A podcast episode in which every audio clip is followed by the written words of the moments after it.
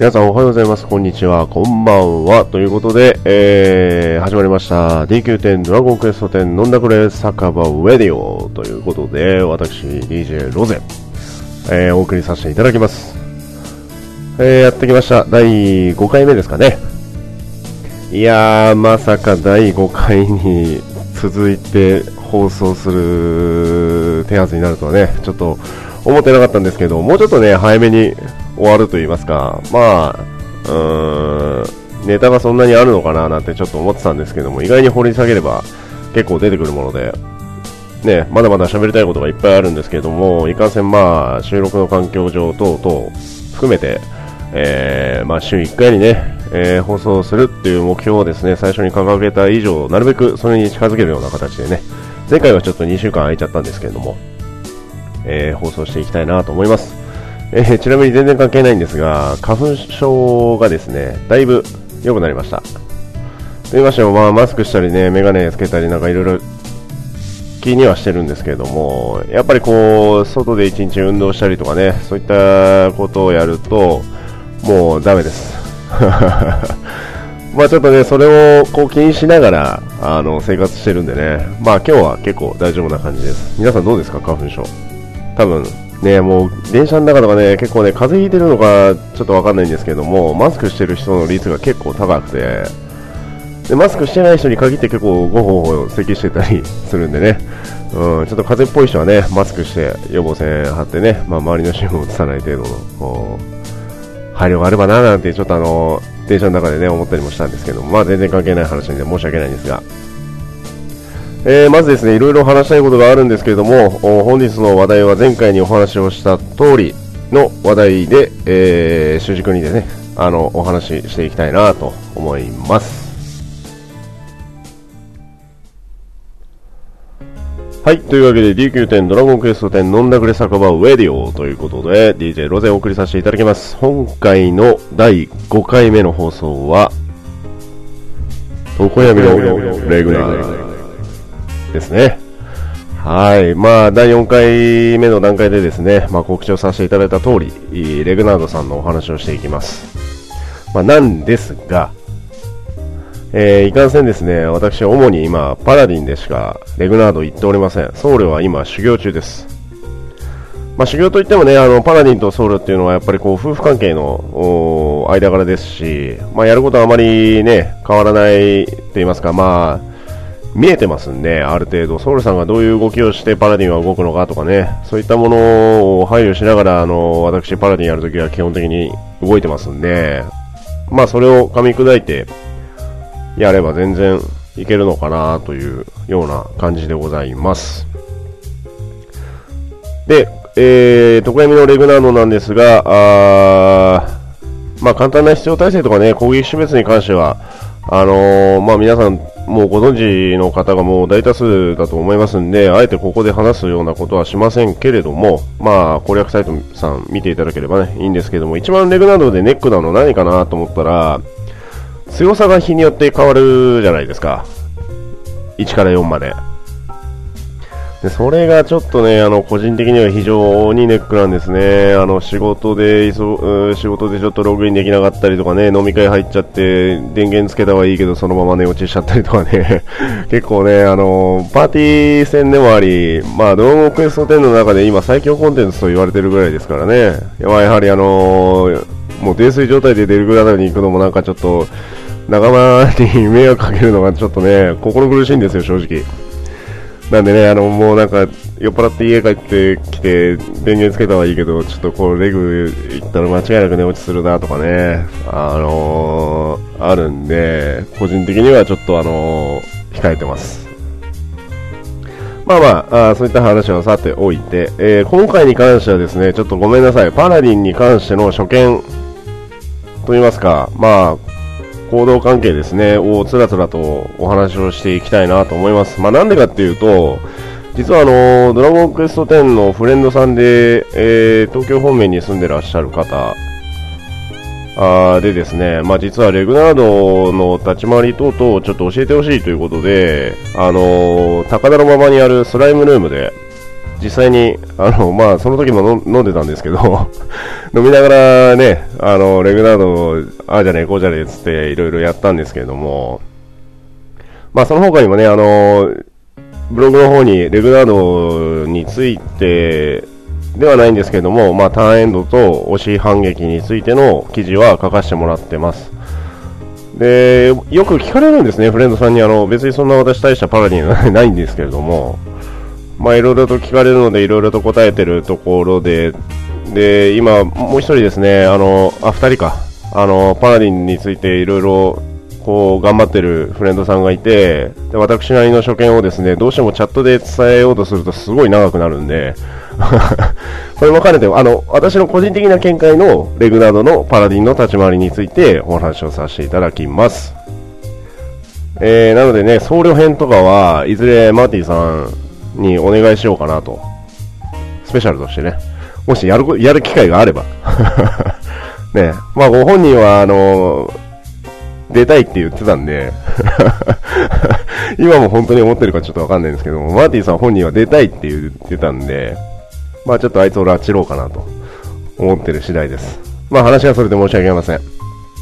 はい。で、パラディンについてなんですが、えー、簡単に説明すると、重さ700、えー、ずっし入れて729。えー、違いますね。えっと、728です。はい。こちらで拮抗することができます。で、まあ、パラディン何をするかというと、開幕、まず開幕ですね。あのー、人それぞれというか、まあ、パラディンさんによって全然違うんですけれども、まあ、開幕初手大防御をされる、えー、パラディンさんもいれば、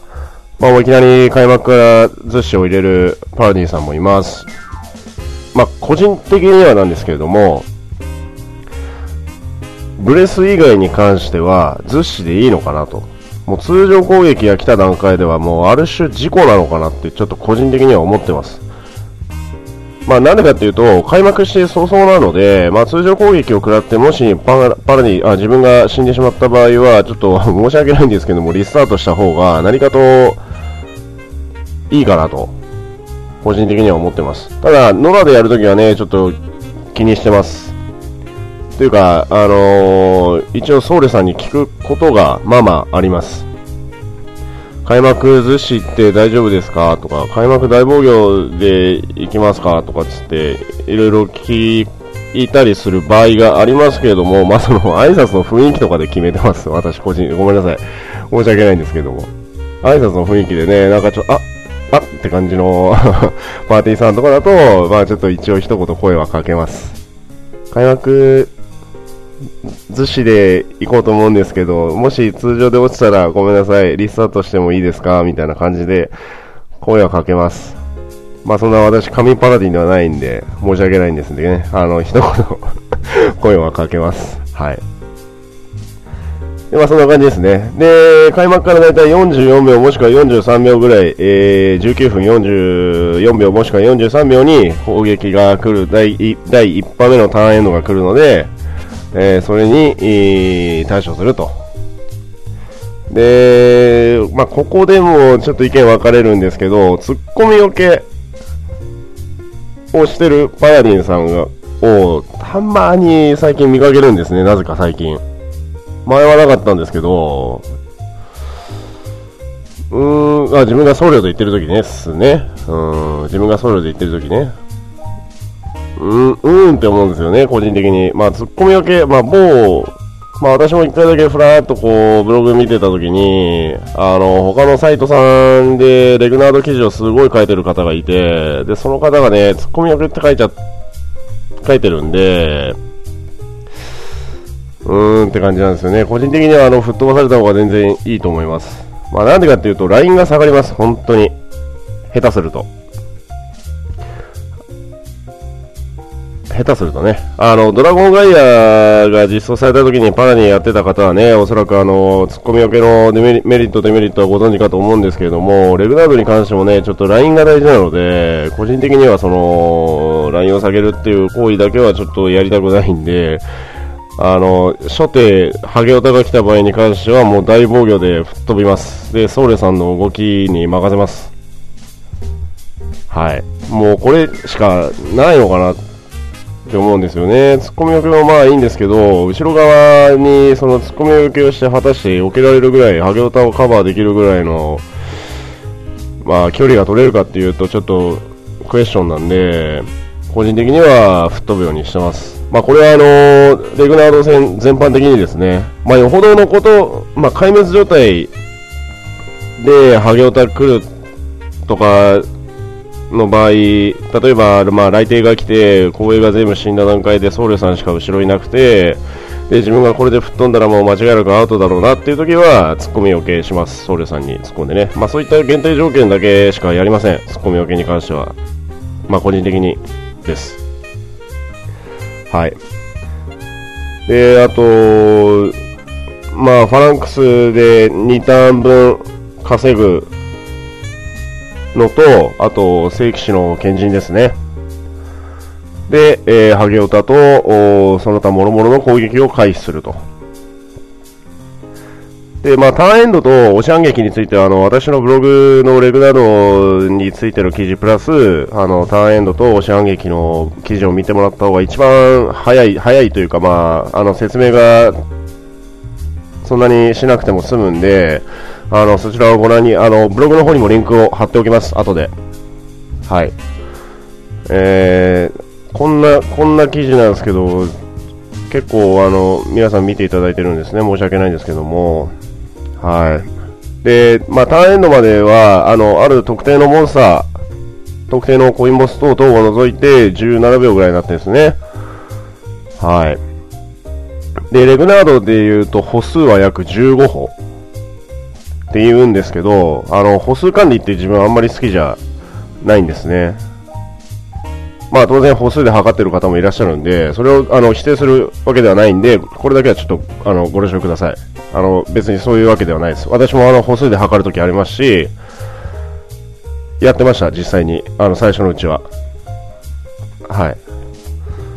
まあ、あのレグナードに関しては左上にね秒数管理がありますし、私、あの他のボスとかやるときはあのメトロノーム、電子メトロノームなんですけれども、携帯でアプリで落とした電子メトロノームを使ってやってるんであれなんですけども、大体17秒ぐらいですね。はい。で、あのファランクスを入れるタイミング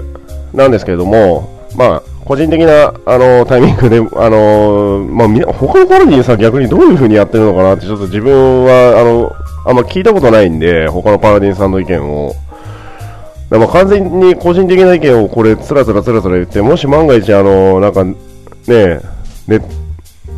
ドラドラゴンクエストアストルティアプレイヤーの皆さんにすげえバッシングを食らっちゃったらもう私、あの 何も言えないんですけどあの、なんて言いますか。まあ、レグナードがですね、まあ、攻撃、ターンエンドの攻撃をした後に、まあ、立ち止まってる時間があると思うんですね。あれ、立ち止まっている時間約2秒前後、もしくは2秒弱の段階で、次の攻撃の種別及び次のタゲを選定します。まあ、タゲはもう次の行動に移る段階で、あのー、タゲは移ってますんで、その人の方向を大体抜きます。で、動き出しするまで約2秒間ですね。で私は基本的に動き出し、もう動き出した瞬間からあのタイム測定します。で、そこから約12秒後にファランクスを入れるとギリッギリ間に合います。ターンを貯めた状態ででね、自分の。自分のターンを貯めた状態で、まあ、残り、まあ、ターンエンドまで残り12秒の段階で、ファランクスを入れます。で、ファランクス入れて、コマンドがピコーンってすぐ出てくるんで、出てきた段階で大防御をファランクスの下に、あの、特技設定でしといて、で、すぐ大防御すると、大体カバーできます。ハゲオタに関しては。ハゲオタに関してはです。これは。ただ、ただ、通常攻撃に関しては、ちょっと間に合わない可能性が高いです。というか、間に合い、間に合いませんっていう断言はできないんですけど、その攻撃の攻撃の種別で通常攻撃だとターンエンドが来た瞬間に攻撃をするんですねなので実質的に12秒じゃ間に合わないんですよ11秒ぐらいにファランクスしなきゃ間に合わないんですけれどもあのー、まだこれもまだごめんなさい、検証の段階なんですけれども、HP75% の段階で、あのー攻撃の種別、ターンエンドの種別が変わるんですけれども、通常攻撃がほとんどないです。あの、体感的な問題もあるんですけれども、これは通常攻撃が来ないです。来ないですね、ごめんなさい、断言しましたけど、あの、ごめんなさい、訂正します。来る確率が非常に低い。まあ、テールスイングであったり、雷霆であったり、まあ、ハゲオタも当然ありますし、まあ、ウィングダイブもありますんで、ただ通常攻撃の段階が非常に少なくなります。はい。あんまり受けた、ちょっと検証というか、自分で気にし始めて戦い始めてからは、そんなに通常攻撃を食らってないんですよね。HP75% 以下になると。で、話がちょっとごめんなさい、ちょっとそれちゃったんですけども、HP75% の段になると、ターンエンドで、まあ、ずっと相撲してますよね。ず、ずっと、ずるずるずるずると。やってて、で、HP75% になると、急にレグナードが押してる最中にピタッと止まります。ピタッと止まると、あ、75%来たなって個人的には思うんですけど、ターンエンドも来てない、押し反撃押し反撃も来てない、通常ゲージだけ溜まった状態で、まあ溜まってる溜まってない関係なしにしろ、レグナードが押してる段階で例えばターンエンドまで残り8秒とかの段階でレグがピタって止まると、だいたい75%になってます。あの、100%、あの、かい戦いが始まってから、あの、ずっと HP を削って普通に攻撃をしていく段階で、レグナードが突然ピタって止まると、そこがだいたい HP75% のえー、タイミングですね。だからその相撲、相撲ゲージ、俗に言われる相撲ゲージ、ごめんなさい、あの、記事見て、見ながらお話、あの、聞いていただけると一番わかりやすいと思うんですけども、相撲ゲージに関しては、おそらくリセットされてるとは思います。まあ、その HP が75%になった段階で、あ新たに攻撃の種別、ターゲの再選定、ですね。これをまたやってます。で、相撲ゲージは多分おそらくリセットされてます。で、例えば、後ろにいる魔法さんにタゲが行ってて、で、HP が75%になったと。で、また、まあ、パラディンは押し反撃を一応リセットする意味合いで、止まった瞬間に、あのー、押すのを一旦解除します、私は。まあ、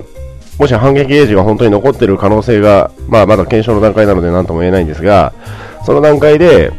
ずっと押してると、また押し反撃で自分が攻撃を食らう可能性が十分にありえますんで、私は押しを解除して大防御で待機します。押してる最中に HP が75%になりました。レグナードが立ち止まりました。次にタゲ選定されたのがもしパラディンだとすると、通常攻撃はもしくは、あのー、テール、テール、テールが来ると、まあ、非常に危険なので、まあ、特に通常攻撃ですね。あの、何回か私も通常攻撃食らって死んだことありますけれども、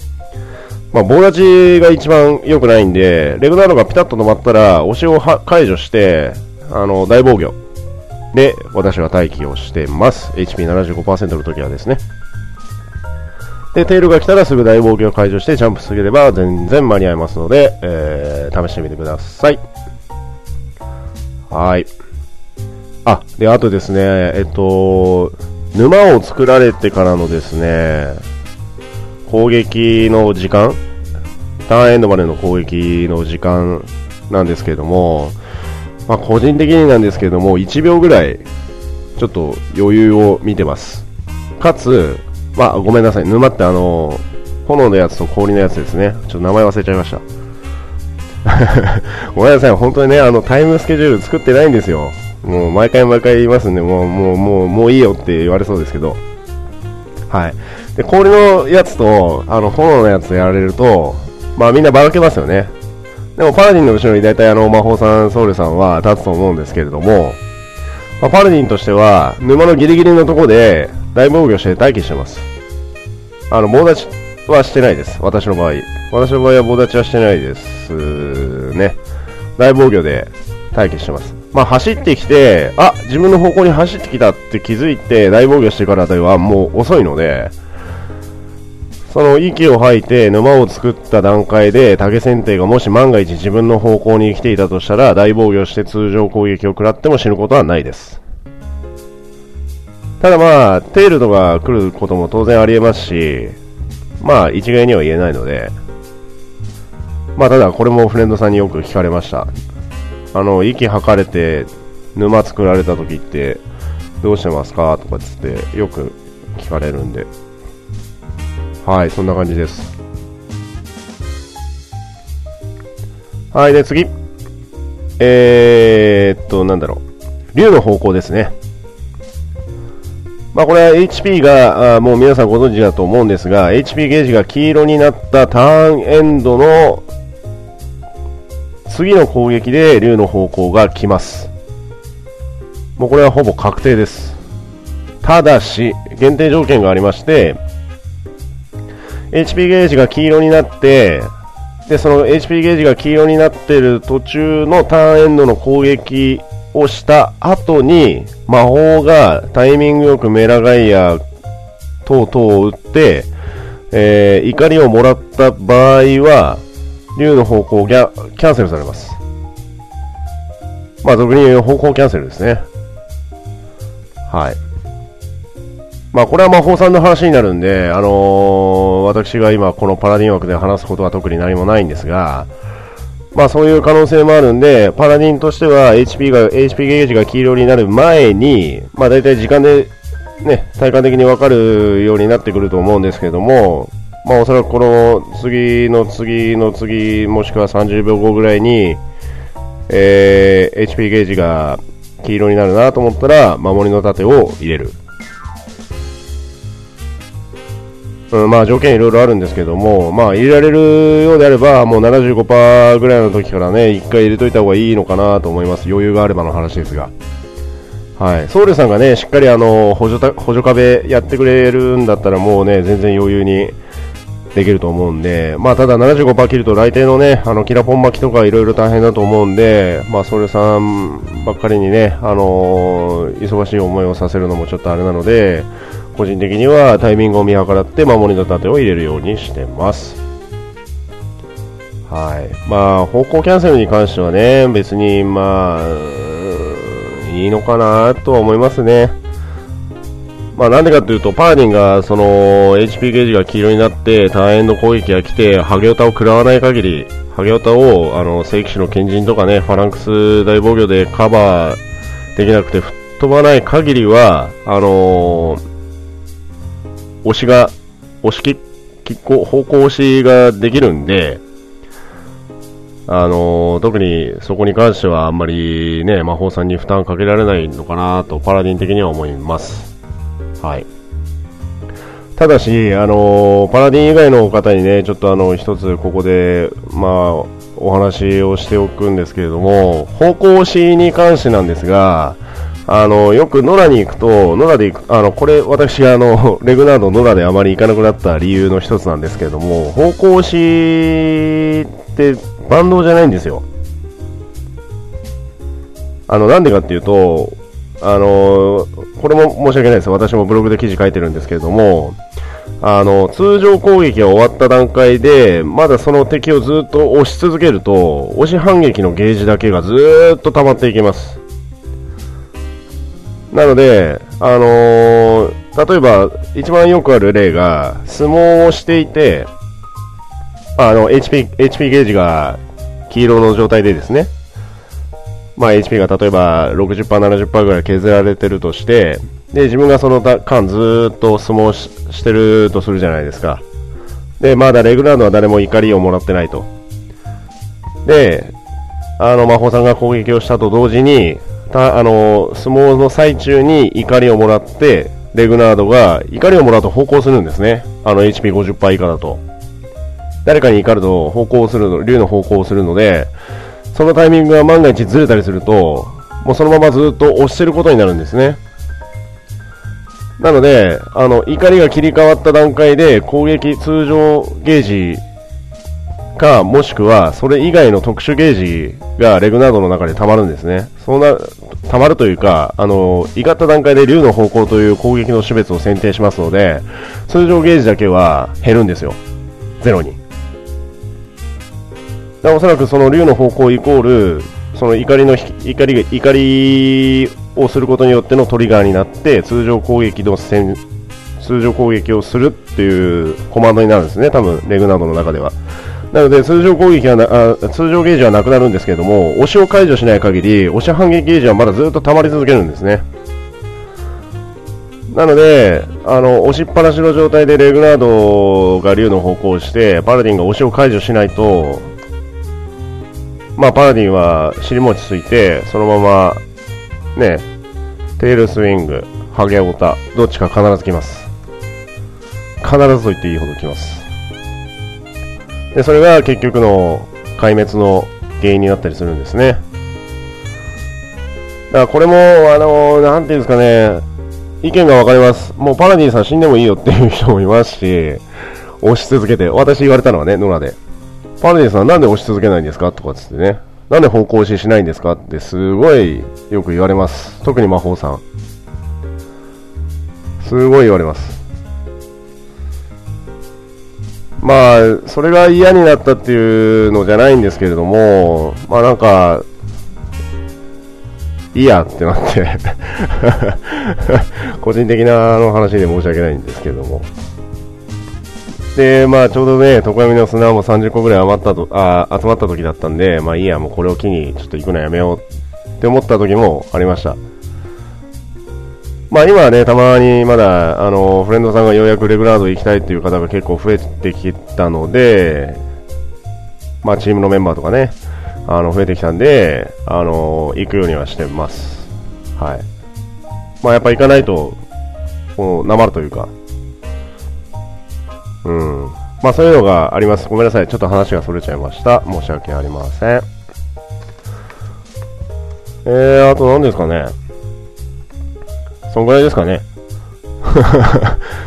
はしょりすぎみたいなね。あ、あと、そうだ。ちょうど、あの、リアルに、昨日聞かれた、リアルタイムの話なんですけど、昨日聞かれたのは、あの、私が僧侶でパラディン練習してるっていう方が、まあ、レグナード行きましょうってことで、レグナード行ってきたんですが、あのー、一替えというか、あの、なんていうんですかね、位置を変えるタイミングがよくわからないっていうのと、どういう風に壁に、どういう風な壁の方向の調整をすればいいかわからないっていうコメントがね、コメントというか、まあ、あの、意見をいただきました。まあ、極論からすると、あの定型文を打っておくのが一番ベストです。これから反時計回りに旋回しますとか、反時計回り90度旋回しますとか、時計回り90度旋回しますとかっていう定型文を作っておくのが一番安全です。ただ私に関しては、例えばウィングダイブがもう後ろ壁ギリギリ、壁というか崖ギリギリのところまで来てて、ウィングダイブとか来た場合に関しては、もう何も言わず、レグの後ろに、取って取って取ってと、タッタッタッタッタッと 回ります。で、皆さんそれについてきていただけるんで、まあある程度。後ろっていうのはちょっとあれですね、語弊がありますね。90度からだいたい120度ぐらい回って、こう旋回できるような感じの壁に入るようにしてます。で、それ以外にもう一つ、あのー、壁の、というか、押す、押す方向を変えたら、あのー、魔法さんの第一発目のメラゾーマの位置を見ます。大体。あの、ラインが取れたなと思った段階のメラゾーマですね。一発目の。で、それでだいだいたい魔法さん2人がどこら辺にいるのかなっていうのを把握してます。まあ、発動して、レグナードに、まあ、ゾマが当たるまでの時間もですね、だいたい把握しておけば、あ結構離れてるなとか、あ結構距離取ってくれてるんだなとかっていうのは結構わかります。なので、方向が来るタイミングとかで、まあ、魔法さんとかが近いと、まあ、もうここれ次のターン絶対吹っ飛べないなとかっていう時があるともう聖剣、えー、聖騎士の賢人とかをちょっと貯めといてまあ、万が一のために、聖騎士の賢人は取っておきますね。まあ、結構パーティーによっても変わるんで、魔法さんの位置とかはね、まあ、陣張っちゃうとどうしてもそこに、こう、そこで固定して動こうとするんで、自分が少しでもラインを下げるとそっちに近づいちゃいますし、逆に近づきすぎるとブレス食らっちゃったりね、ハゲオタを巻き込んじゃったりする可能性があるんで、そういう距離感も結構、測ってるようには努力はしてます。またね、なかなかそういう風には、あの、うまいようにはね、いかない時もあるんで、まあ、それは、まだ修行の段階です。はい。うわ、すっごい喋ったな。久しぶりに。すんげえ喋ったけど、まだあるかな。なんだろう。あ、あと、雷霆を食らったら、雷ですね。雷霆食らったら私はリベホイミ自分でやってます。あの、僧侶さんが忙しい時は。そうすれば、大体、あの、死ぬことはないんで、あその雷のダメージだけでですね、うん、死ぬことはないんで、まあ、あんまりないかなと。来帝のためだけに、まあ、ソルさんが忙しくて、例えばキラポン巻きができてない段階で、まあでも今、あの、ちょうど、あの、ちょっと話それるんですけど、封印の、あ、じゃないや、えっと、風来の印籠が完成した、あ、完成っていうかもう理論値、リーチなんで、ひょっとしたらスティック持っても全然いけるかもしれないんで、ちょっと今度試してみようかなと思うんですけども、まあそれは別として、まあキラポンがない状態で、まあ来帝が来ると。で、正規士の賢人は極力使いたくないんで、個人的には、あのー、もうそのまま食らっちゃいます。はい。正規士の賢人はちょっともったいないかなって思います。うん。来店のためだけにやるぐらいだった。ら、あ、来店来た、賢人やるかっていうのがあったら、来店来た、じゃあリベホイミ、即時リベホイミやろうとか、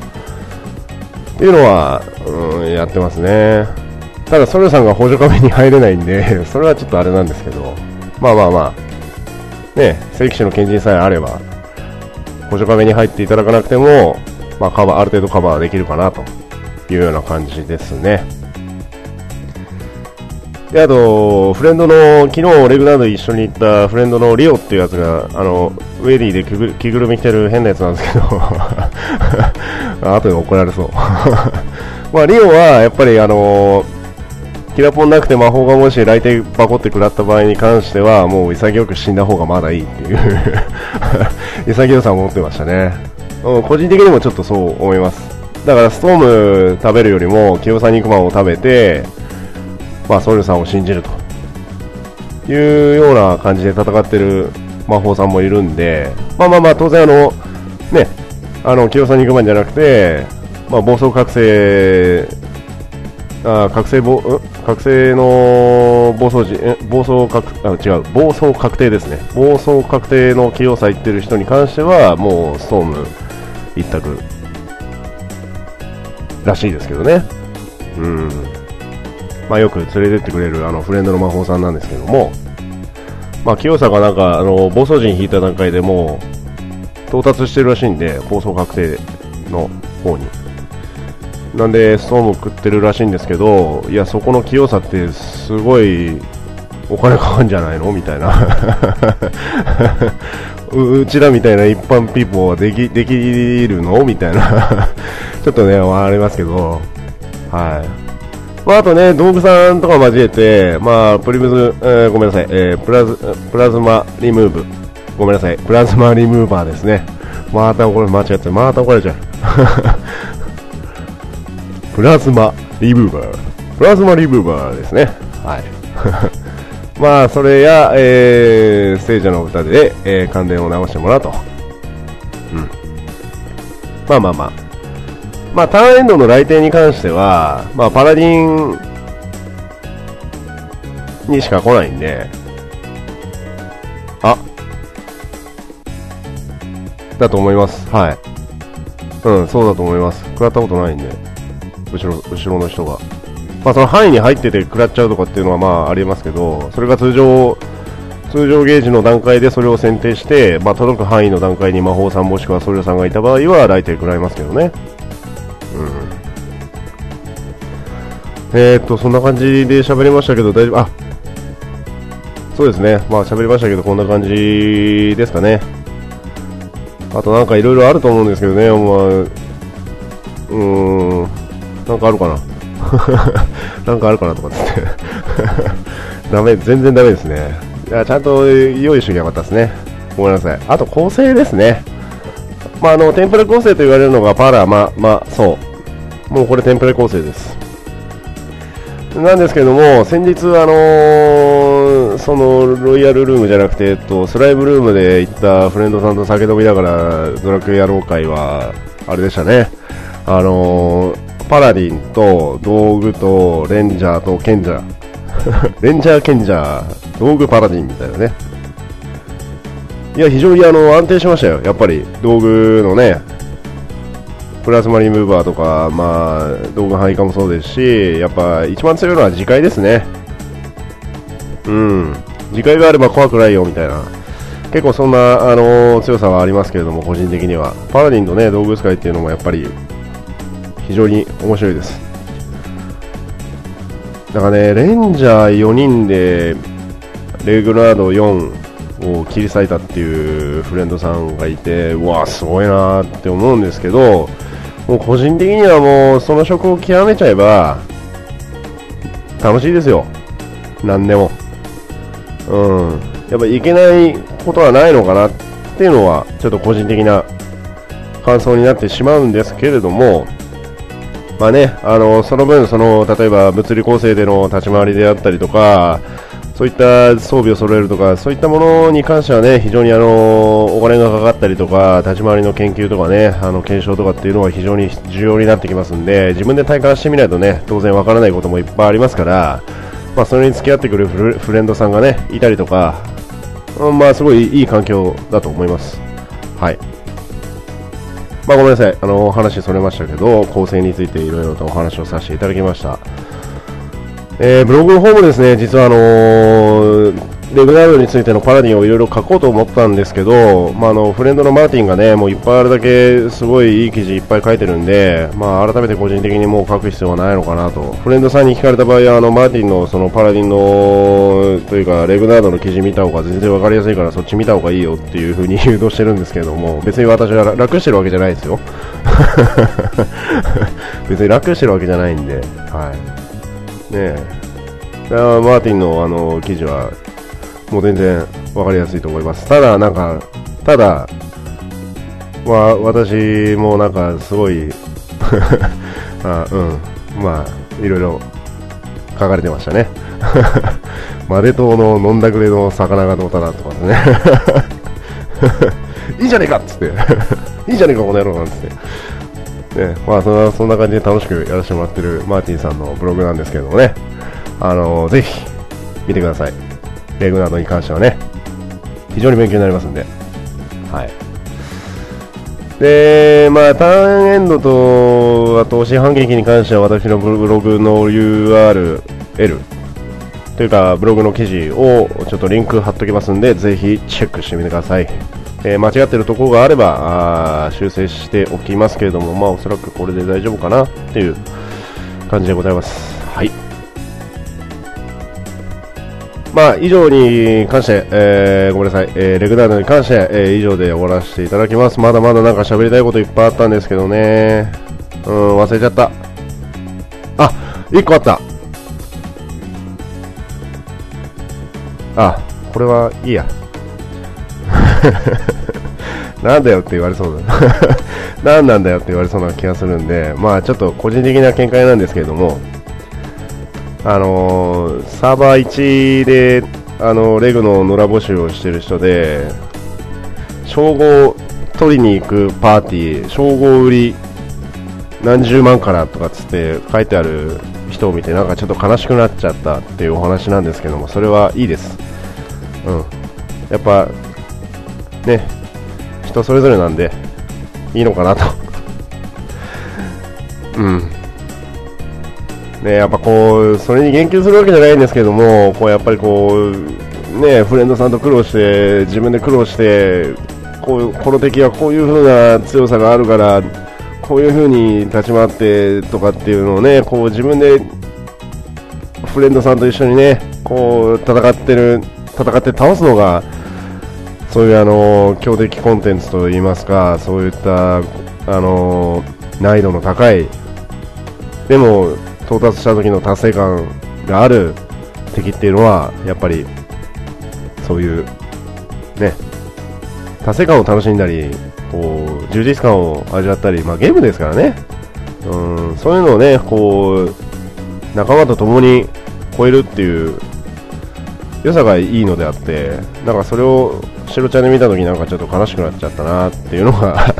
あの個人的な話だったんですけど、まあこれはいいです。うん、まあまあ、まあ、酒でも飲みながら、あの、ね、あの付き合ってくれる人がいたら話したいなと思います。はい、すいません、えー、以上でレグランドに関してのお話でした。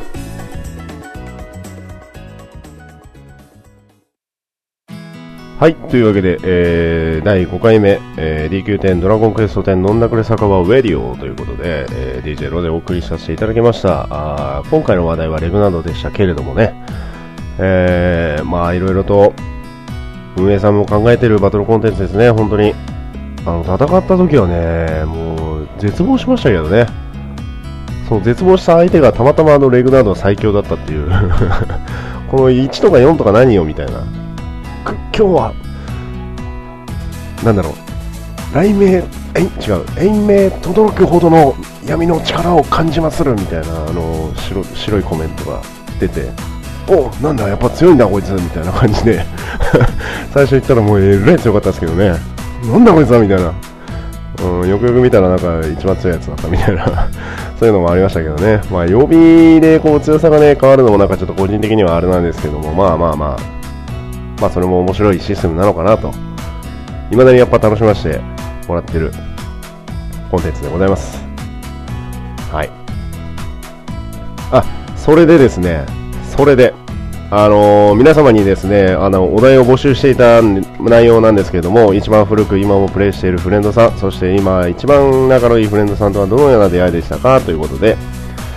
えー、皆様に募集していた内容なんですけれども、こちらご案内させていただきます。といってもあんまり来てないんですけれども、はい。えー、まずはですね、えー、コメント欄でいただいた沖縄さん、えー、うちのチームメンです。はい。えー、沖の古いフレーソンは何といっても、まるまるさんということで、まあ、名前出てないですけどね、お姉兄さんということで、えー、チームとの出会いもお姉兄さんからのイベントのお誘いがなかったらなかったかもしれないということで、まあ、そんなお姉兄さんとはあ今別のチームですが、今でもカード消化等々でお付き合いしてますということで、かっこラッチって書いてますけどね。お姉兄さん大好きということで、えー、いつまでも仲良くしようねということでした。えー、ありがとうございます。うーん、いいっすね。まあ、個人的に、あの、個人的にですけど、なんかその、フレンドさん知ってるような気がします。あ、でも、どうだろう？接点あるかな？でイメージしてる人と間違ってたらそれは全然違うんであれなんですけどね。はい。まあそうですね。こうカード召喚もそうですけどこうくだらない話で盛り上がるのもねやっぱりこうフレンドさんのいいとこなのかなっていう感じはありますけれどもね。はい。はい次。えー、クロンボさん。はい。はい言わずもからのクロンボさん。あんまりブログで書いたことないんですが、書くなって言われてるんですけどね、なぜか今回のウェディオで、えー、質問に対してお答えをしていただきました。ありがとうございます、クロモさん。えー、一番古いフレンドさんはゼウスさん。あー、会ったことありますね。オーガのすごいイケメン、イケメン、ムキムキの、イケメンヤサオみたいな イケメンヤサオって言ったら失礼ですけど ゼウスさんです。ということで。まあ、キラークリムゾンその他強敵コンテンツ等々いつもお世話になってます。えー、出会いはいつだったかもうすでに忘れてしまいました。かれこれ、かっこかれこれ2年前のお話なので、点々点ということで。まあ今では邪神の迷宮をぐるぐる回ったり、えー、くだらない話を、えー、連ドアの酒場等々でやったりと、いろんなところに冒険に行ったり、えー、付き合ってもらってます。えー、ゼウス、こんな俺だけど、黒いけど、よろしくお願いします。来ております。どうもありがとうございます。いいね、酒場で話をするって。あの結構ね、イベントとかで出会うフレンドさん、あフレンドさんのフレンドさんとかね、と仲良くなって、こう、みんなで、こう、どんどん盛り上がったりとかね、全然あの、自分が暇してる時に、あ、これ行きたいなっていう時に、あの人暇そうだなとかっていう時にちょっとね、声をかけたりすると、まあ、俗に言うエアフレになってた人も、まあ、またつながりがあるとかね、そういったのは結構あるのかなと、個人的には思います。はい。えー、ちなみになんですが、私の一番古くて今もプレイしてるフレンドさんは、そうですね、まあ、ラムが一番古かったんですけど、まあ、今ちょっとね、あの、指示上等々がありまして、まあ、なかなか、えー、インする機会がないんですけれども、一番古いフレンドさんで、たまにも絡みがあるとすれば、ヨヨンさんですね、やっぱり。実はフォーゼンさんがね、一番古かったんですけど、まあ、引退しちゃいましたからね。やっぱヨヨンさんですね。一番古くて。で僕がドラゴンクエスト10を始めたのが2月、え違う、2013年の1月の12日なんですね。発売日当時じゃないんですよ。で、あの、ドラゴンクエスト10を半年後ぐらいに始めて、で、その時期と一緒に443と始めたんですね。うん、まあ、未だに、あの、たまに行ったりしますけれどもね。はい。まあ、もうその次はすぐ、すぐ次はもうラムですね。もう、ただ迷宮でひたすらバカ話して終わりましたけど。まあ逆にあの、今一番あの、仲のいいフレンドさんって言ったら誰ですかね。うーん、やっぱなんかいろいろ声かけるのはマーティンですね。まあもうリアルでね、飲んだり、あの、遊んだりしてる人はまあ別に除くとして。まあ、あと、タム、タムヤマさんですかね。タムヤマさんも結構、全然関係ない時にフレチャが来たりしたり してますけれどもね。まあ、あと絶景をよく見に一緒に見に行くイレーネっていうフレンドがいるんですけども、まあ、そういったフレンドさんも結構ね、あの幸いなことにいろんなフレンドさんに声をかけていただいたりしてます。あと、ケイピンもそうですね。まあ、よくあの迷宮にこもります。最近はよくこもってます。また、ケイピンがゴルスラ出すんですよね。もうダメっていうのに、お返ししづらいんですよ。いかんせん金欠なもんで何かをこう出したいんですけどいかんせんそれを福引きを集める時間であったり袋紙コインを集めるカジノの時間であったりそういった時間をくれ時間をくれ はいまあ話しとれちゃいましたけどあ皆さんえっ、ー、と皆さんつってもあのオキとクロモねえー、コメントありがとうございました。あまた募集するかもしれないんですけどもね、あじゃんじゃん、いただければなと思います。はい、えー、レグナードに関してなんですけども、今回はレグナードその1にしておきましょうか。もう多分来ないと思うんですけどね。その2は来ないと思うんですけども、レグナードについて、えー、パラディン編と称しておきましょう。パラディン編について、あの、いろいろお話をさせていただきました。また思い出したりね、補足があったりした場合に関しては、また、また私の方からお話をさせていただきます。はい、というわけで、えー、第5回 DQ10 ドラゴンクエスト10飲んだくれ酒場ということで DJ ロゼをお送りさせていただきました。皆様ご視聴ありがとうございました。えー、次回の第6回目の放送なんですがですね、えー、毎回1回、1週間に1回放送するかどうかが鍵になってる放送なんでね、もう次回放送ないかもしれませんけども。まあ次来るとしたらね、コインボスのお話なんていうのもしたいですね。いかんせんあの白紙の紙がまあもうないんですね。ない。で、こでこの前あのなんだ、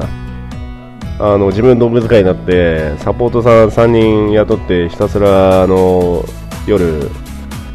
達筆狩りやってたんですけど、まあ、途中で寝落ちしましたよね。朝起きて自分、あれ、寝てたと思って、パッて、携帯のツールで、俺どこで寝落ちしたんだろうと思ったら、ロボスにいましたね。そこに行った記憶すらねえのかお前みたいなね。しかもなんか装備してる装備がなんかわけわかんない装備だし。いつも不安になるんですよね。こう、寝落ちとかしちゃったりすると、なんか、なんか捨ててないかな俺とか、装備。だから大大事な装備とか重要な、てかいつも使ってる装備は極力ロックしてます。はい。昔それであの、一回捨てたことがあるんで、大事な装備を。まあね、飲みすぎ注意。はい。ありがとうございました。というわけでえー、リンク10ドラゴンクエスト10の女ぐれ酒場ウェディオということで私 DJ ロでお送りさせていただきました。あ次回の放送失礼しました。次回の配信ですね、えー、来週できればやりたいなと思います。あちなみになんですけれども、ウェディオで収録したい話、もしくはですね、あのー、話してほしい内容等々、質問、ご要望等々ありましたら、あブログのコメントもしくは、えー、メールフォームですね、ブログの方にメールフォームを載せておきますので、えー、じゃんじゃんお寄せください。はい、というわけでご視聴ありがとうございました。